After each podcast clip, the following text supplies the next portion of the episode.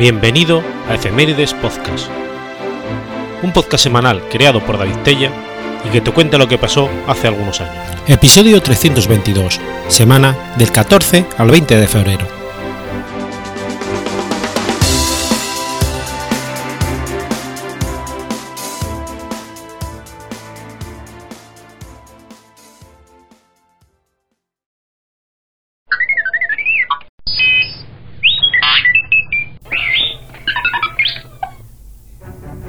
14 de febrero de 2004.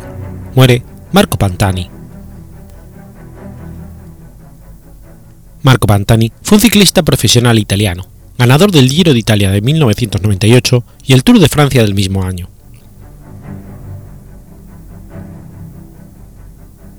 De 1,72 m de altura y 57 kg de peso, Pantani tenía el tipo de clásico de escalador, como demostraría a partir de entonces en su carrera. Debutó en una gran vuelta en el Giro de Italia de 1993 que abandonó, pero tuvo una soberbia actuación en el de 1994, donde quedó segundo por detrás de Eugene Bersin y por delante del entonces tricampeón del Tour Miguel Indurain. Dos meses después debutaría en el Tour de Francia, quedando tercero en la clasificación final.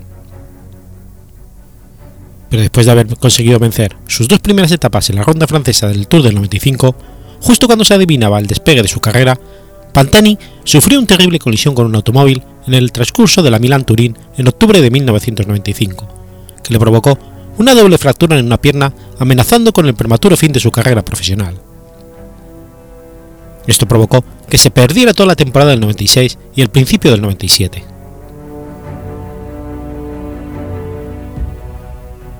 En primavera de 1997, ya recuperado de la grave lesión, volvió a la competición pero durante el Giro sufrió otra caída al cruzarse un gato en su camino, que provocó su, retirada en la carrera. En el Tour de ese año protagonizó una intensa lucha por el maillot amarillo. Aunque se mostró imbatible en la montaña, Jan Ulrich, muy superior en las etapas contra el reloj, supo limitar el tiempo perdido en los Alpes y Pirineos, logrando la victoria final y relegando a Pantani al tercer puesto.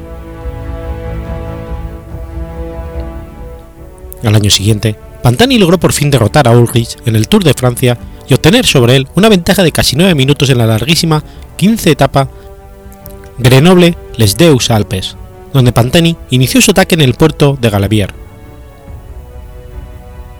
Aunque Ulrich trató de recuperar el tiempo perdido en la etapa posterior, que llegaba a Adlerville, previo ascenso al durísimo col de la Madeleine, la remontada no fue posible, y Pantani se convirtió en el primer italiano, desde Félix Gimondi en el 65, en vestir el maillot amarillo en París. Su logro fue notable, ya que durante muchos años el Tour había estado dominado por especialistas de la contrarreloj como Miguel Indurain, Jan Ulrich y Jan Briggs. Desde los tiempos de Pedro Delgado, ningún escalador había obtenido la victoria, y su éxito, en cierto modo, hizo resurgir la leyenda del especialista de la montaña. Ese mismo año, se había proclamado vencedor de un Giro que no estaba diseñado a su medida, sin multitud de etapas de montaña. La ventaja que obtuvo en las cubres italianas, donde ganó dos etapas, le permitió superar fácilmente a especialistas de la contrarreloj como Alex Zule y Pavel Tonkov.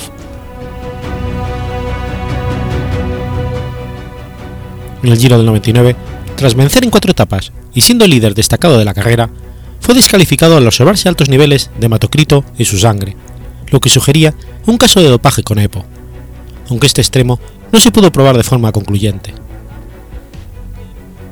En el Tour del 2000 corrió sin posibilidad de victoria, aunque mostró destellos de su calidad en la montaña. En un mano a mano en el ascenso al Mont Bertus, consiguió escapar junto a Lance Astron, que resultaría vencedor final del Tour. Al alcanzar la meta, Armstrong le cedió la victoria de etapa. Sin embargo, Pantani no agradeció el gesto, originando las malas relaciones entre ambos, agravados al referirse a Aston a Pantani como el elefantino, un nombre que odiaba. Esta sería la penúltima victoria de Pantani, siendo la última, esta vez en solitario, otra etapa de montaña de ese mismo tour. A pesar de estas dos victorias de etapa en el tour, el pirata se acabó retirando, totalmente hundido moralmente por su presunto dopaje. A partir de entonces, apenas volvió a competir.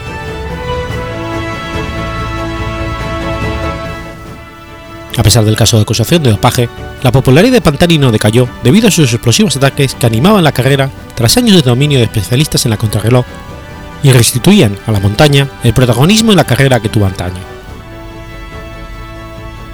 Fue considerado por muchos el mejor escalador profesional de su generación, en buena parte debido a su triunfo en el Tour de Francia y Giro de Italia del 98. La cinta que solía llevar en su cabeza rapada y su estilo atacante en la bicicleta le valieron el sobrenombre de pirata. 14 de febrero de 2004, Pantani fue encontrado muerto en la habitación de un hotel en la localidad costera italiana de Rimini, donde había llegado unos días antes.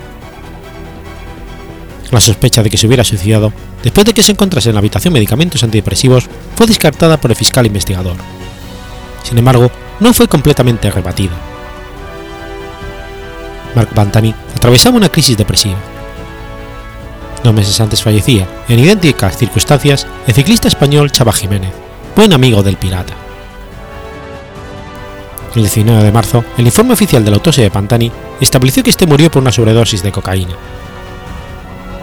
Su adicción a esta sustancia se remonta al otoño del 99, poco después de su expulsión del Giro de Italia, adicción que era conocida por su círculo de amigos. Muchos de estos consideran que el pirata murió en realidad antes del 2004, concretamente aquella mañana del 99 en la localidad de Madonna y Capiglio, donde comenzara la penúltima etapa del Giro que ya tenía prácticamente sentenciado, ya que el mazazo emocional y psicológico que supuso para el ciclista fue tremendo y ya nunca se recuperó. En agosto de 2014, la Fiscalía de Rimini volvió a abrir la investigación sobre la muerte de Marco Pantani, aceptando la tesis del abogado de la familia, según el cual el ciclista fue golpeado y obligado a beber cocaína diluida en agua. 14 de marzo del 16, un tribunal italiano reconoció oficialmente que el positivo de Pantani en 1999 había sido manipulado por la mafia para controlar y manipular las apuestas deportivas.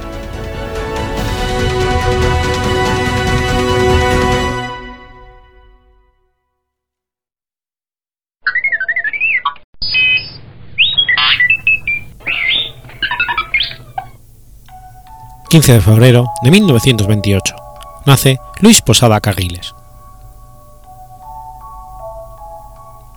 Luis Clemente Faustino Posada Carriles fue un terrorista internacional y exagente de la CIA de origen cubano, naturalizado como venezolano.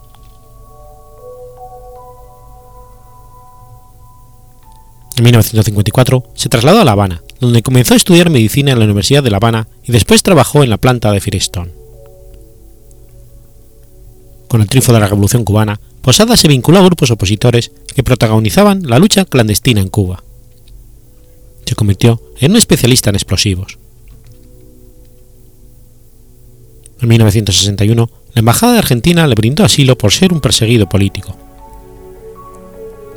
El 25 de febrero de 1961 se trasladó con salvoconducto a México y después viajó a Miami. Apenas llegado a los Estados Unidos, se convirtió en miembro de la Operación 40. Operación 40 estaba destinada a facilitar las labores de invasión de la contrarrevolucionarios en la bahía de Cochinos. En este contexto, Posada Carriles fue enviado en marzo de 1961 a Guatemala, donde se entrenó a los exiliados cubanos para operaciones militares. El barco que llevaba los operativos de la operación no se atrevió a desembarcar en Cuba tras el fracaso de Bahía Cochinos, y decidieron bordear toda la isla, en lo que en Miami se conoció irónicamente como el Bogeo de Cuba, para recalar finalmente en Puerto Rico.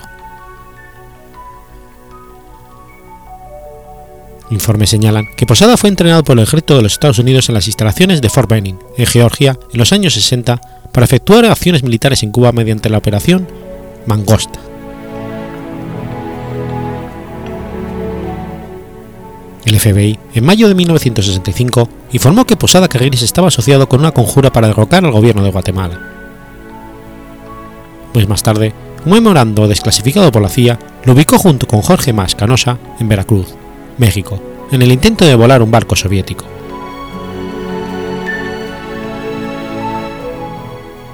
Documentos desclasificados por el gobierno de los Estados Unidos informan que Posada Carriles trabajó como agente de la CIA entre 1965 y 74 en esos años, Posada Carriles fue enviado por la agencia norteamericana como asesor de seguridad de los servicios secretos de Venezuela, Guatemala, El Salvador, Chile y Argentina. En octubre de 1967, la CIA trasladó a Posada Carriles a Venezuela, donde se incorporó a la Dirección General de Policía. Bajo el seudónimo de comisario Basilio, enfrentó a grupos venezolanos y latinoamericanos de tendencias comunistas y socialistas.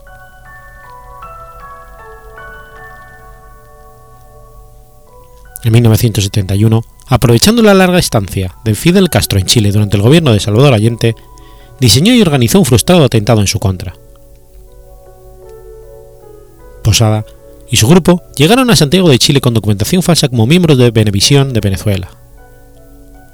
Se dice que el equipo tuvo a la vista a Fidel Castro, pero no se atrevió a actuar. En 1974 renunció a su cargo por desavenencias con la administración del presidente Carlos Andrés Pérez en la reorganización de la Dirección de los Servicios de Inteligencia y Prevención, antes llamada DIGEPOL.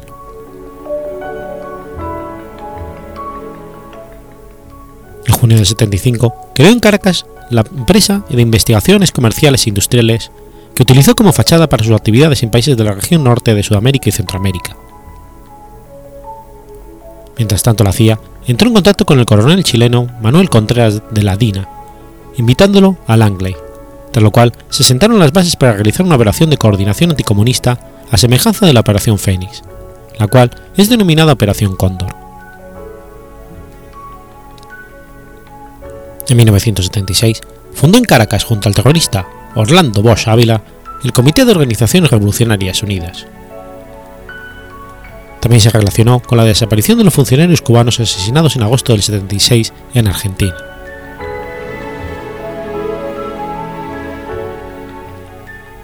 Cumplió diversas misiones criminales en varios países del área y diseñó un equipo de terroristas que envió a la DINA chilena durante la dictadura militar de Augusto Pinochet encargada de la represión interna en Chile, y parte esencial de la Operación Cóndor para el asesinato de opositores a las dictaduras sudamericanas.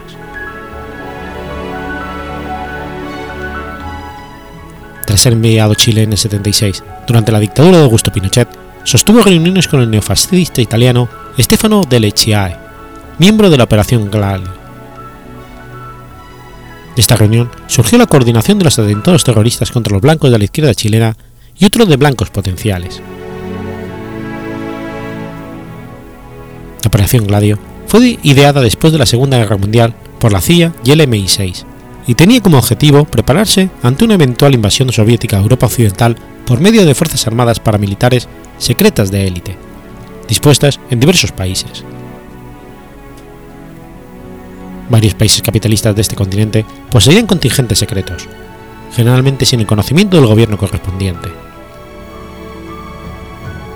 Muchos agentes nazis retirados fueron miembros del Gladio, que aceptaba solamente a gente segura, es decir, militantes de extrema derecha alejados del conservadurismo moderado y de la izquierda.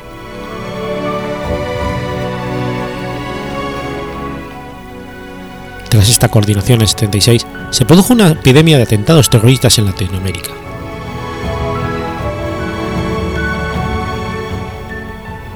Posada reclutó a los venezolanos Genan Ricardo Losado y Freddy Lugo para que fuesen los autores materiales de la voladura del avión de Cuba de la cubana de aviación en Barbados. Estos mercenarios colocaron las bombas que asesinaron a 73 personas, cuando un avión de la citada aerolínea explotó en pleno vuelo apenas unos minutos después de haber despegado del aeropuerto de Barbados el 6 de octubre del 76.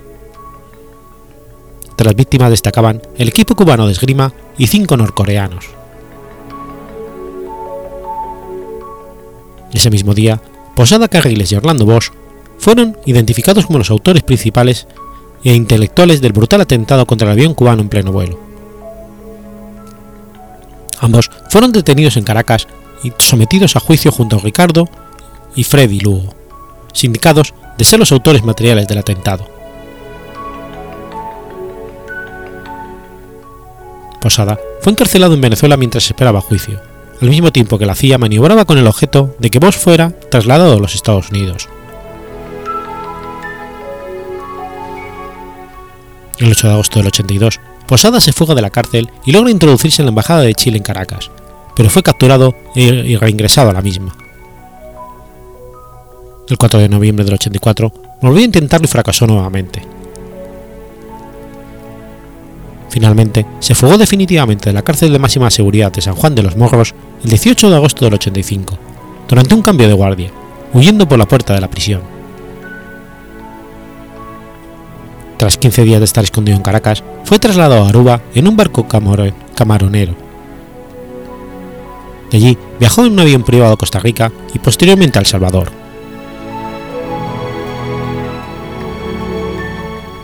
Durante su estancia en El Salvador, en la década de los 80, el gobierno de dicho país documentó y contrató a Posadas como asesor de la presidencia junto a Félix Rodríguez, para darle la cobertura necesaria y que lograra participar en la guerra contra el gobierno sandinista de Nicaragua. La operación en que participaba Posada fue descubierta porque el gobierno de Salvador se desentendió de su presencia.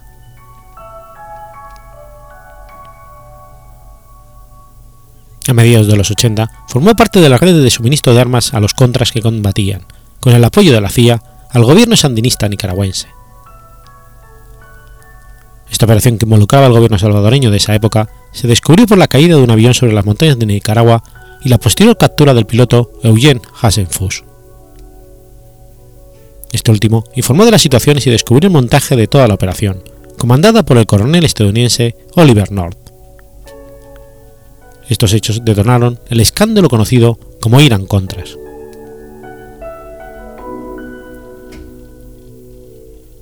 En 1988 se trasladó a Guatemala, donde trabajó como asesor de seguridad de la empresa de teléfonos de Guatemala. En el 92, la FNCA creó una ala militar encargada de preparar y ejecutar acciones terroristas contra Cuba y sus principales líderes. A mediados de los 90, su presencia fue detectada de nuevo en El Salvador por miembros de la inteligencia cubana, que lo ubicó pese a su documentación falsa. Informado por el gobierno de Cuba, el gobierno salvadoreño ignoró la situación y no actuó de acuerdo a las leyes, iniciando apenas un proceso judicial por documentación falsa, lo que evitó su deportación.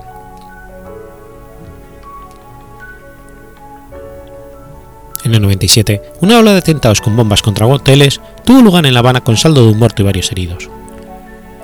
Al ser arrestados los autores materiales de las explosiones, confesaron haber actuado con dinero y por orden de Posada Carriles. Los terroristas contaron con lujo de detalles cómo fueron reclutados en América Central por el propio terrorista Posada, que les explicó cómo manipular las bombas de tiempo de C4 utilizadas en los atentados de La Habana. Semana más tarde, el propio Posada reconoció públicamente en entrevista concedida a un canal de televisión de Miami ser el organizador de los atentados con bombas perpetrados en La Habana.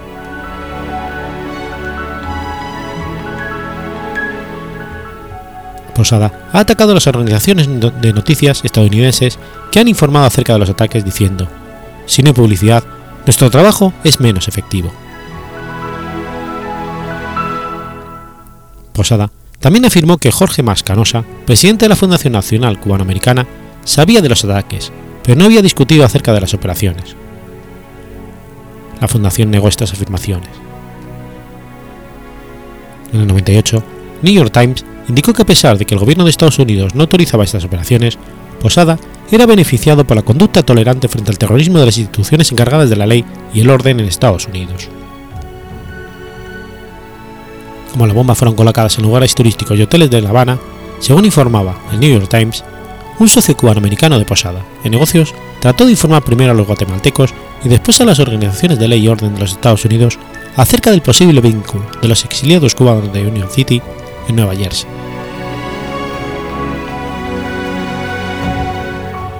El 3 de mayo de 2007, se reveló que agentes del FBI viajaron a Cuba en el 2006 como parte de una investigación acerca del rol de Posada en estos atentados terroristas de La Habana.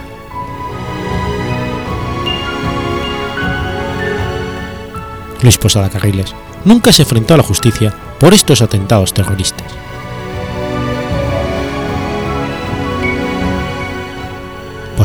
Huye a Panamá, donde en el año 2000 es detenido y acusado junto a Gaspar Jiménez, Pedro Remón y Guillermo Novo San Paul de desarrollar un plan para asesinar al presidente cubano Fidel Castro durante un encuentro internacional. Es enjuiciado por el magnicidio frustrado y después amnistiado por la presidenta Mireya Moscoso en su último acto de gobierno. Jiménez, Ramón y Novo fueron después admitidos en los Estados Unidos. El gobierno salvadoreño intentó pedir su extradición con el interés de proteger a Posada de un juicio mayor. En abril de 2005, Posada ingresa de manera irregular en el territorio de los Estados Unidos desde México, buscando protección. El 13 de ese mismo mes, por medio de sus abogados en asuntos migratorios, el cubano estadounidense Eduardo Soto solicitó asilo político, con el fin de evitar los pedidos de extradición solicitados inmediatamente por Cuba y Venezuela.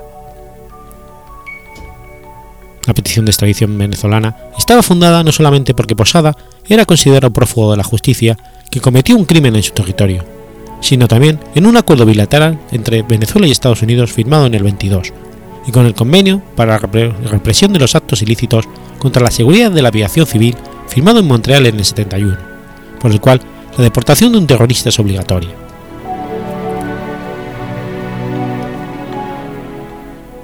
3 de mayo, el Tribunal Supremo de Justicia de Venezuela aprobó la petición de extradición por Posada. Ese mismo día, el secretario del asistente del Departamento de Estado, Roger Noriega, asegura que quizás Posada no estaba en los Estados Unidos y que los cargos en su contra habían sido inventados. Sin embargo, documentos desclasificados por la CIA y el FBI mostraron sus sospechas por la relación con la explosión de los aviones cubanos a pocos días después de haber ocurrido.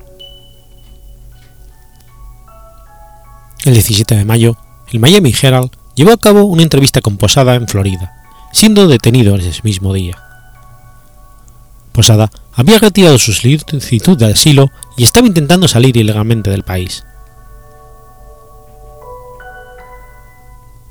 En enero de 2006, el gobierno estadounidense anunció la posibilidad de liberar bajo fianza a Posada, lo cual no ocurrió, aunque un juez federal ordenó su, su libertad provisional el 6 de abril de 2007.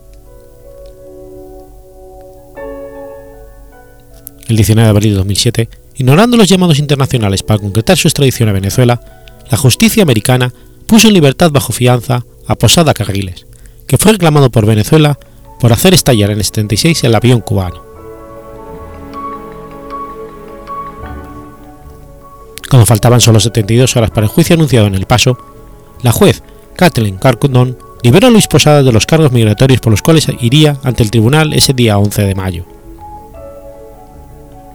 El abogado que representó a Venezuela en este caso, José Pertierra, dijo ante esta decisión que la Casa Blanca nunca debería haber procedido con este circo legal de encausar a este asesino simplemente como mentiroso. A finales de 2010, reapareció en una manifestación convocada en Miami por Gloria Estefan en favor de las damas de blanco, y afirmó ante los medios, Estoy firmemente apoyando la libertad de Estados Unidos y allá en Cuba. Falleció el 23 de mayo de 2018, a causa de un cáncer de garganta.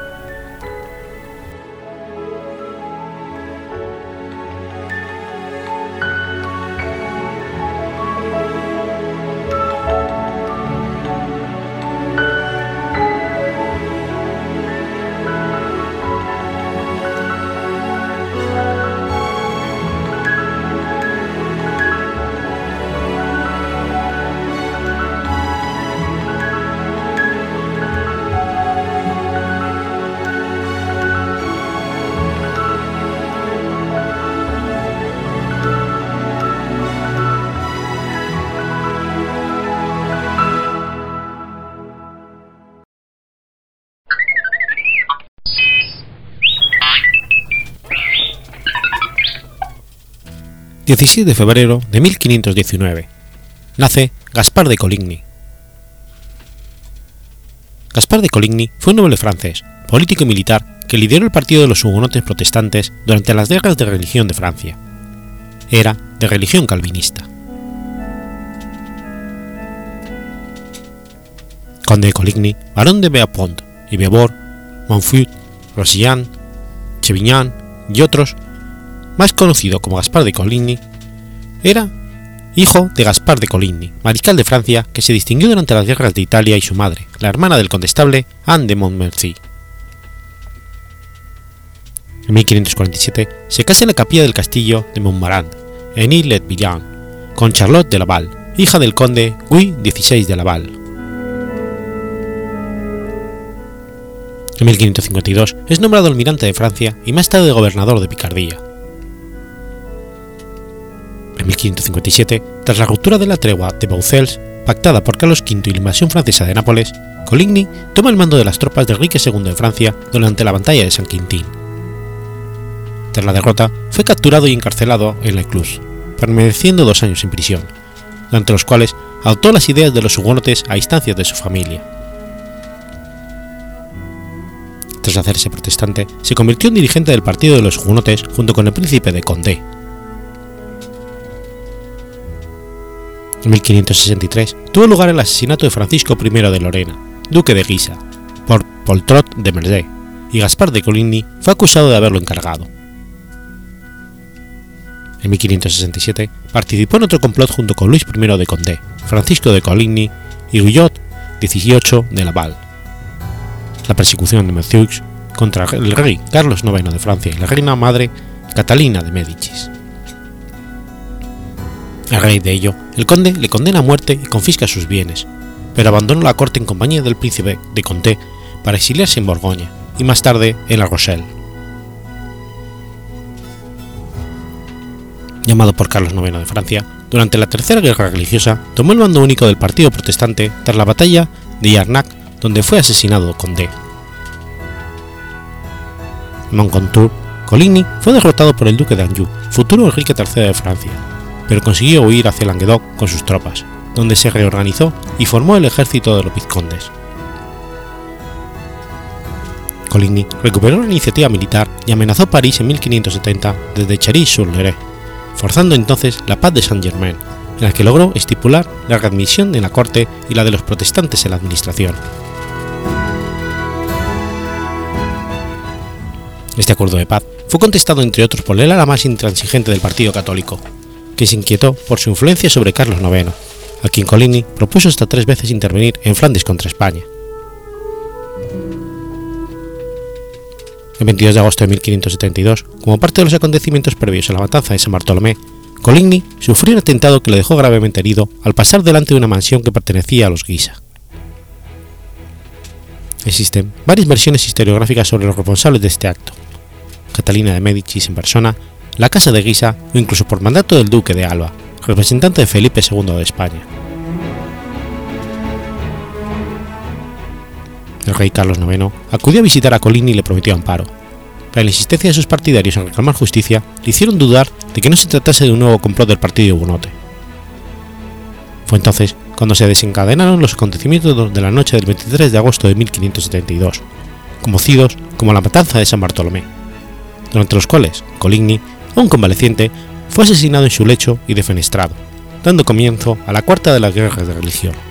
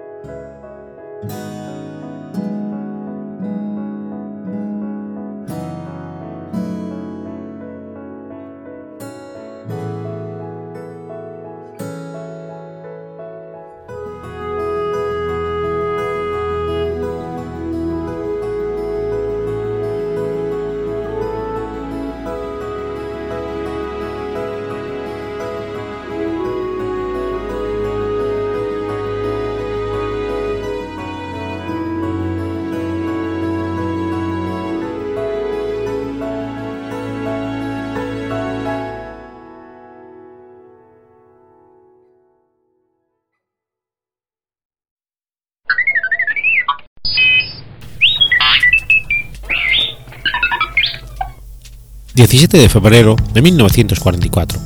Comienza la batalla de Eniwetok. La batalla de Eniwetok fue una batalla de la Guerra del Pacífico en el marco de la Segunda Guerra Mundial. Ocurrió entre el 17 y el 23 de febrero de 1944 en el atolón de Eniwetok en las Islas Marshall. La invasión de Eniwetok siguió la batalla de Kwajalein, La captura de, de proveería un aeródromo y puerto a los americanos para los futuros ataques sobre las Marianas. En 1943, los japoneses proveyeron en Newton de unas defensas ligeras, ya que creían que los estadounidenses atacarían primero en el suroeste de las Marshall. En enero llegó la primera brigada anfibia al mando del general de división Yoshimi Nishida, junto con la compañía de tanques de la brigada al mando del teniente primero Ichiwaka. La fuerza al mando del general Nishida comenzó a construir defensas en la isla, pero los continuos ataques aéreos estadounidenses dificultaron la tarea. Además, al ser Eniweton un atolón de tamaño muy reducido, no era factible una defensa en profundidad. Los japoneses tendrían que concentrar la defensa en la línea de la playa. El vicealmirante Raymond Spruance procedió a la invasión con la operación Hailstone, un golpe de mano sobre la base japonesa de Truk en las Islas Carolinas. El ataque destruyó 15 buques de guerra y más de 250 aviones japoneses, dejando a Iniweton sin suministros. El 17 de febrero de 1944 comenzó el bombardeo naval sobre Iniweton. El 18, a las 8.43, el 22 Regimiento de Marines al mando del coronel John Walker desembarcó en la isla de Negeville. La baja resistencia del enemigo permitió a los marines ocupar la isla y declararla segura a las 14.50, aunque las tareas de limpieza continuaron durante el día siguiente. Los servicios de inteligencia preveían mayor resistencia en la defensa de Newton, si bien es cierto que se llevó a cabo un importante bombardeo de la isla antes de que los 1 y 3 batallón del 106 Regimiento de Infantería desembarcasen en la isla a las 9 y 16 del 19 de febrero, seguidos del 3 y el 22 a las 14 y 25. Sin embargo, los japoneses habían atrincherado y concentrado sus fuerzas en la zona suroeste para poder contraatacar el flanco estadounidense, forzando a los americanos a avanzar durante la noche. La isla no fue declarada segura hasta el 21 de febrero. Durante la conquista de la isla murieron 37 soldados estadounidenses, con 94 heridos. Tras una dura lucha, la isla fue asegurada el 21 de febrero. 37 estadounidenses y más de 800 japoneses murieron. El error no volvió a repetirse en la isla Parry. Los buques USS Tennessee y el USS Pennsylvania dispararon 900 toneladas de proyectiles sobre la isla. El primero y el segundo del 22 de marines desembarcaron a las 9 del día 22 de febrero, encontrando poca resistencia. Tras seis días de lucha, el atolón de Newton fue asegurado el 23 de febrero. Los estadounidenses sufrieron 1.096 bajas, 262 muertos, 757 heridos y 77 desaparecidos. 16 prisioneros de guerra japoneses y 48 trabajadores coreanos fueron capturados. 2.675 japoneses murieron de una guarnición de 2.741. Tras la batalla, el atolón fue empleado como base militar por la Armada de los Estados Unidos para posteriores operaciones.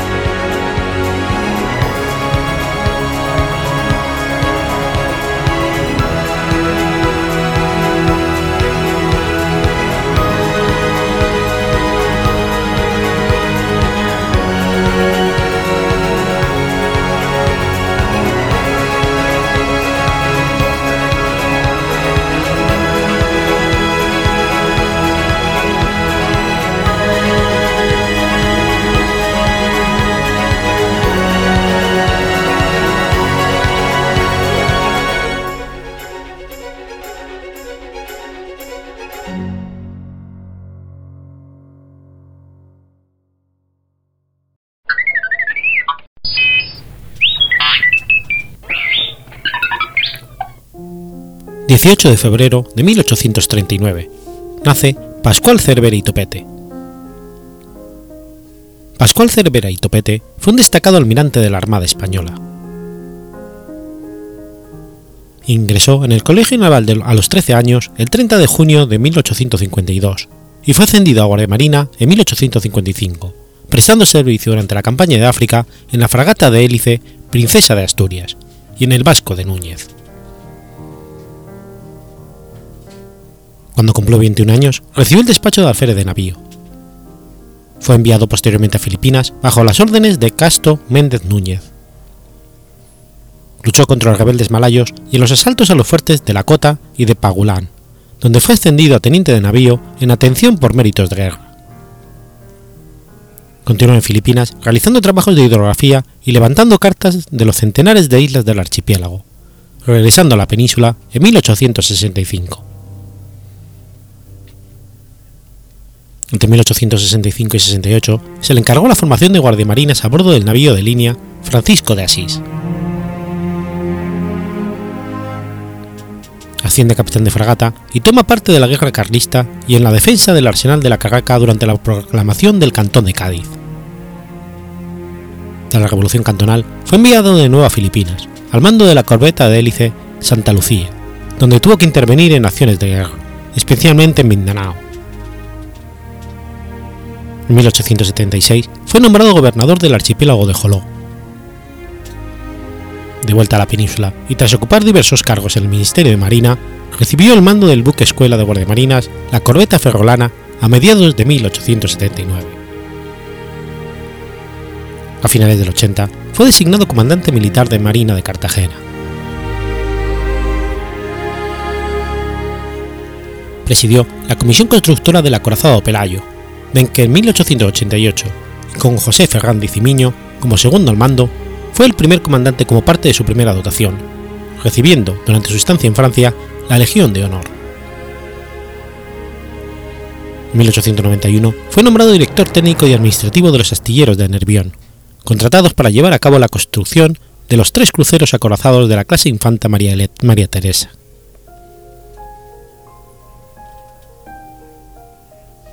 Entre el 14 de diciembre de 1892 y el 23 de marzo del 93 ejerció como ministro de Marina. Durante la legislatura 93-94 fue elegido senador por Cádiz y durante la 98-99 por Albacete. En agosto de 1893 es nombrado jefe de la Comisión de Marina de España en Londres, tomando parte en la Conferencia Naval Europea, realizando labores de interlocución con empresas constructoras navales y de interlocución con diferentes ministerios en los que afectaba a los asuntos marítimos, principalmente en la guerra chino-japonesa y la influencia de Estados Unidos en las colonias de Filipinas y las Antillas.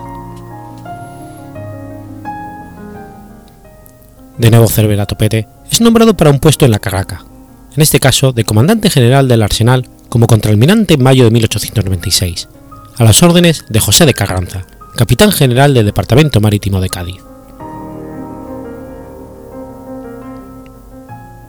Contaba con una larga experiencia en cargos militares navales y al estallar la guerra hispano-estadounidense del 98, logró burlar el bloqueo al que estaban sometidas las Antillas españolas por tres poderosas formaciones navales norteamericanas. En julio de 1898, en aguas de Santiago de Cuba, presentó batalla a la flota del almirante Sapson, superior en número y calidad de equipos. La escuadra española fue vencida tras un desigual combate. Cervera y sus superiores mantenían posturas enfrentadas sobre la forma en que se debía actuar. Cervera acató siempre las órdenes recibidas, pero lo hizo a regañadientes en el último momento y mostrando su disconformidad. La decisión de Cervera de salir de Santiago a pleno día y pegado a la costa solo se explica desde el punto de vista humanitario, para tratar de minimizar el número de víctimas en la batalla, lo cual confirma que Cervera daba por perdida la batalla antes de iniciarla.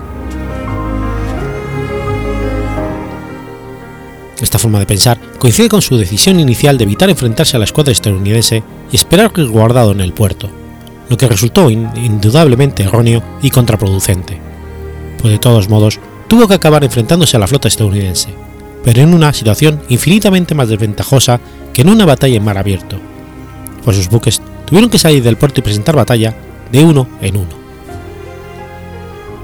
El puerto de Santiago era aparentemente un buen refugio, pues ofrecía protección a la flota frente a un ataque de fuerzas navales.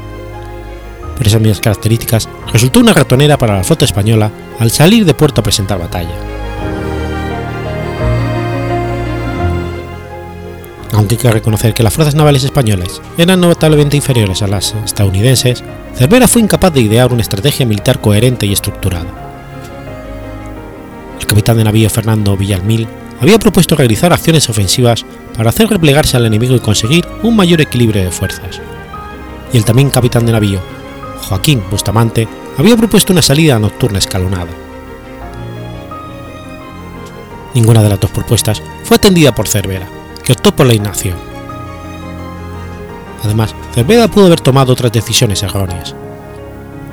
La distancia entre unos barcos y otros al salir fue excesiva, y resulta bastante discutible que el orden que eligió de salida de los barcos fuera el adecuado. Cervera fue hecho prisionero en la batalla.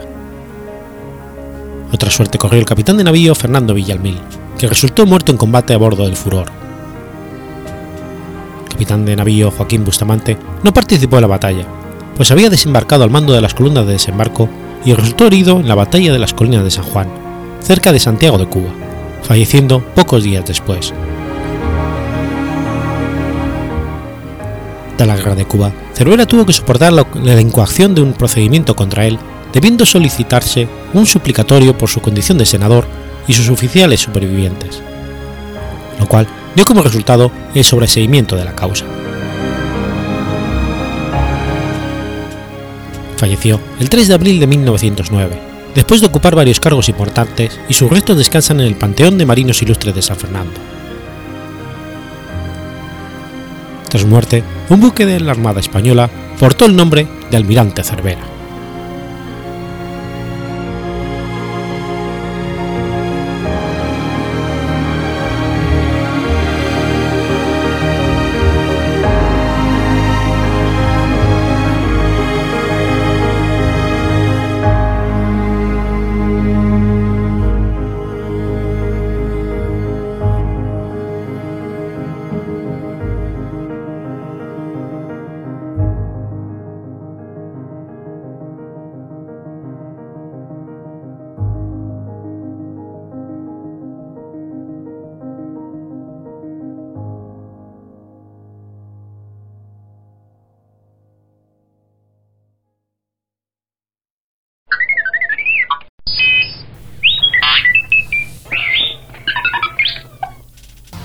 19 de febrero de 1625. Muere Arthur Chichester. Arthur Chichester, primer barón de Chichester, conocido entre 1596 y 1613 como Sir Arthur Chichester, fue un soldado y administrador inglés, conocido por ocupar el cargo de Lord Diputado de Irlanda entre 1604 y 1615. Los padres de Chichester fueron Sir John Chichester y Gertrude Courtenay, hija de Sir William Courtenay. Tras asistir al Leicester College de la Universidad de Oxford, Chichester fue nombrado comandante del HMS Laird durante el episodio de la Armada Invencible en 1588. En 1595 acompañó a Sir Francis Drake en su última expedición a las Américas. Posteriormente estuvo al mando de una compañía en el asalto a Cádiz en 1596 durante la Guerra Anglo-Española lo que le valió ser ordenado caballero.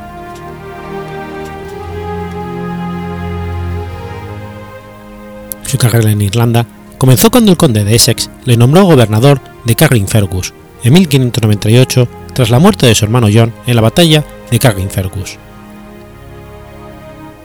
Se dice que John Chichester fue decapitado y su cabeza usada como balón de fútbol por los miembros del clan MacDonald tras la victoria.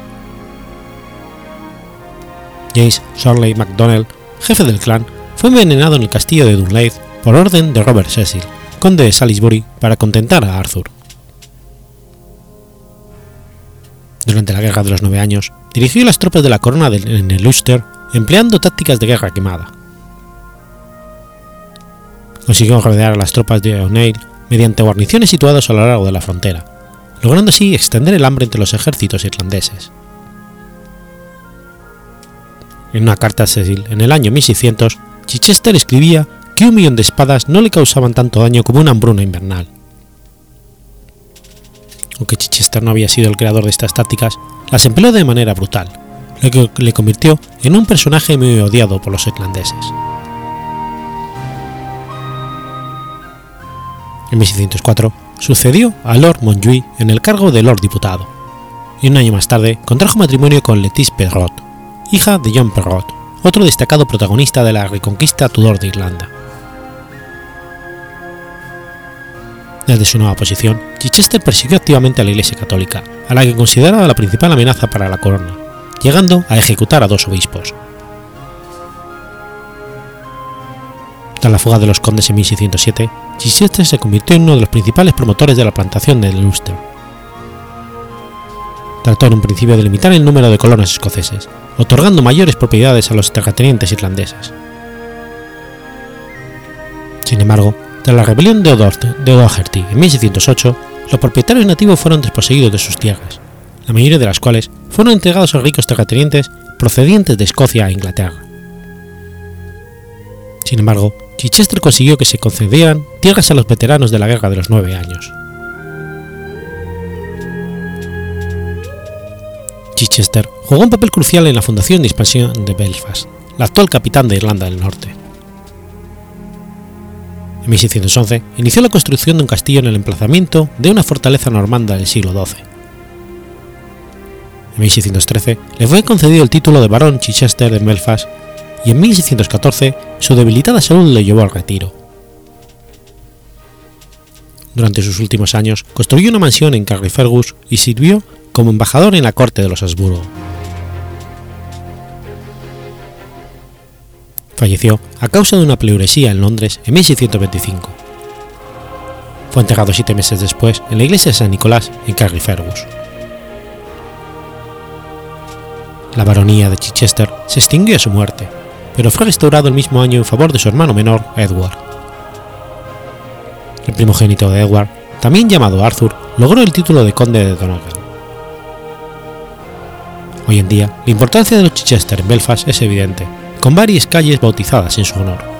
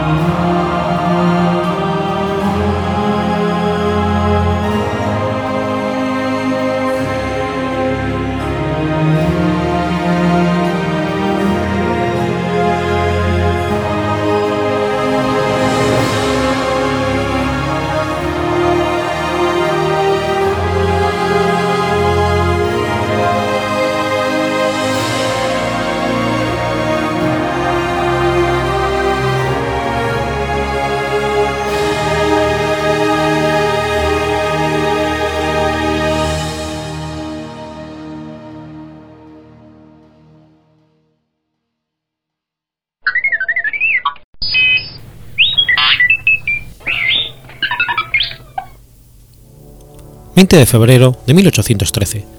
Sucede la Batalla de Salta.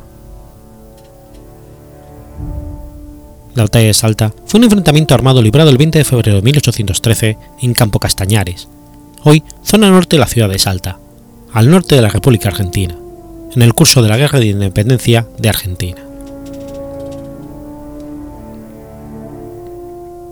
Manuel Belgrano había aprovechado la victoria patriota de la batalla de Tucumán liberado los días 24 y 25 de septiembre de 1812 para reforzar el ejército a su mando.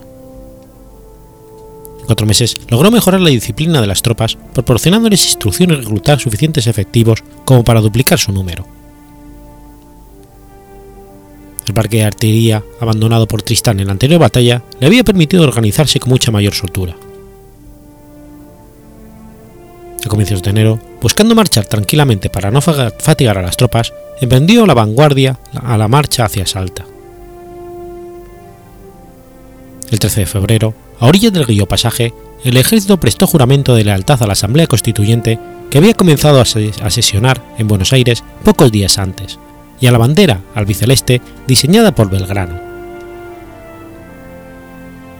La bandera fue conducida por el mayor general Eustoquio Díaz Vélez, a quien llevaba en medio el coronel Martín Rodríguez y el general Belgrano, escoltados por una compañía de granaderos que marchaban al son de la música. La ocasión, cuya solemnidad fue empleada hábilmente por Belgrano, como lo había hecho con la bendición de la bandera, en Yupi, antes del éxodo juleño, dio lugar al rebautismo del río con el nombre de juramento. Tristán, entretanto, había aprovechado la ocasión para fortificar el portezuelo, el único acceso a la ciudad a través de la serranía desde el suroeste. La ventaja táctica que esto le suponía hubiera hecho el intento imposible, de no ser por el superior conocimiento de la zona que los lugareños y conscritos aportaban. Tras que el general Manuel Belgrano pernoctara en la finca de Castañares, el capitán Apolinario Sarabia, natural de Salta, se ofreció a guiar al ejército patriota a través de una senda de altura que desembocaba en la quebrada de Chachapollas, que les permitiría empalmar con el camino del norte, que llevaba a Jujuy, a la altura del campo de la Cruz, donde no existían fortificaciones semejantes. Aprovechando la lluvia que disimulaba sus acciones, el ejército emprendió la marcha a través del áspero terreno, avanzando lentamente a causa de la dificultad de transportar los pertrechos y la artillería. El 18 se apostaron en el campo de los Arabia, ubicado en esta zona, mientras el capitán, disfrazado de indígena arriero, llevaba una recua de mulas cargadas de leña hasta la ciudad, con la intención de informarse de las posiciones tomadas por la tropa de Tristán. El día 19, gracias a la inteligencia de Sarabia, el ejército marchó por la mañana con la intención de acometer las tropas enemigas al amanecer del día siguiente.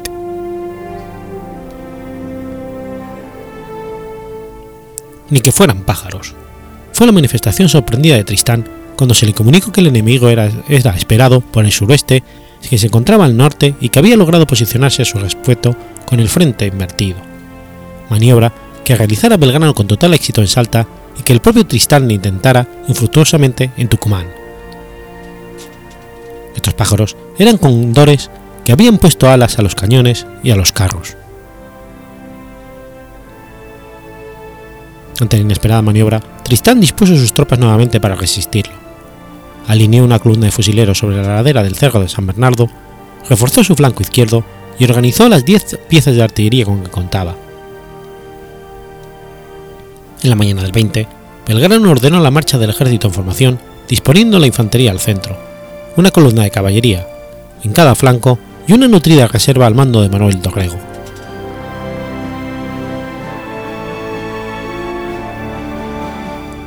La herida de bala que al inicio de la batalla recibiera Eustoquio Díaz Vélez, segundo jefe de las fuerzas y jefe del ala derecha, mientras recorría la vanguardia de la formación, no fue obstáculo para que volviera al campo. El primer choque fue favorable a los defensores, ya que la caballería del flanco izquierdo encontraba dificultad para alcanzar a los tiradores enemigos por lo empinado del terreno. Poco antes de mediodía, Belgrano ordenó el ataque de la reserva comandada por Dorrego sobre esas posiciones, mientras la artillería lanzaba fuego granado sobre el flanco contrario. Al frente de la caballería, condujo él mismo una avanzada sobre el cerco que rodeaba la ciudad. La táctica fue exitosa. Columnas de infantes al mando de Carlos Flores, Francisco Pico y José Superi rompieron la línea enemiga y avanzaron sobre las calles salteñas, cerrando la retirada al centro y al ala opuesta de los realistas. El retroceso de los realistas se vio dificultado por el mismo corral que había erigido como fortificación. Finalmente, se congregaron en la plaza mayor de la ciudad, donde Tristán decidió finalmente rendirse, mandando tocar las campanas de la iglesia de la Merced. El enviado realista parlamentar fue el coronel Laera, que negoció con Belgrano que al día siguiente los soldados abandonarían la ciudad en marcha, con honores de guerra y depondrían las armas. Belgrano garantizaba su integridad y libertad a cambio del juramento de no empuñar nuevamente las armas contra los patriotas, un gesto inusual que ganó para su causa a no pocos de los combatientes enemigos. Los prisioneros tomados antes de la rendición serían liberados a cambio de los hombres que José Manuel de Goyeneche retenía en el Alto Perú.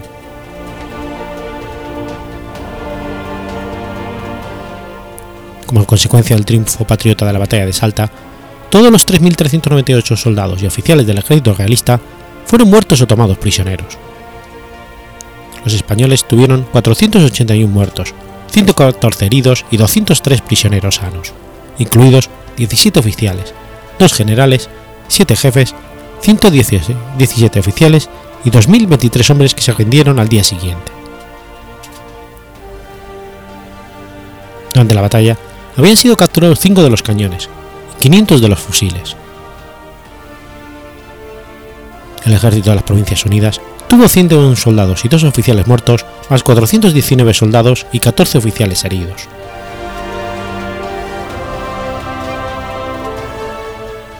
La generosidad de Belgrano, que abrazó a Tristán y lo dispensó de, sus entregas, de entregar sus símbolos de mando, los unía en una estrecha amistad personal.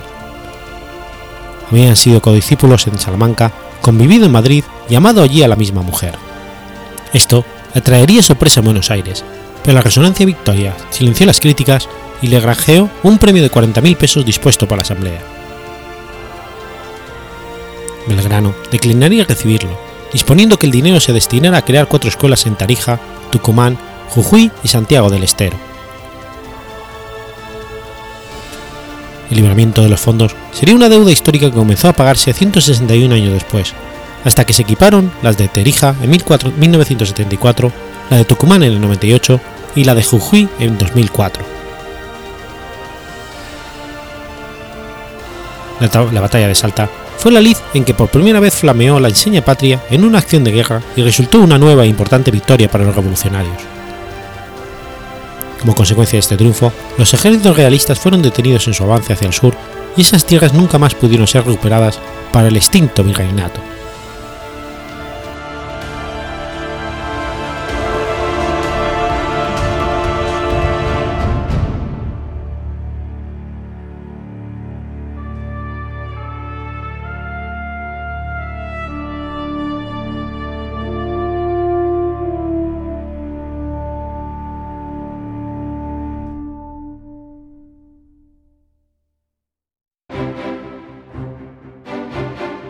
Has escuchado Efemérides Podcast. Si quieres ponerte en contacto conmigo, puedes hacerlo por Twitter a la cuenta arroba efemeridespod o mi cuenta personal, arroba telladavid, o por correo electrónico a la dirección efemeridespod.gmail.com. También puedes visitar la página web efemeridespodcast.es. Y recuerda que puedes suscribirte por iTunes y por iBox, y tienes un episodio nuevo cada lunes.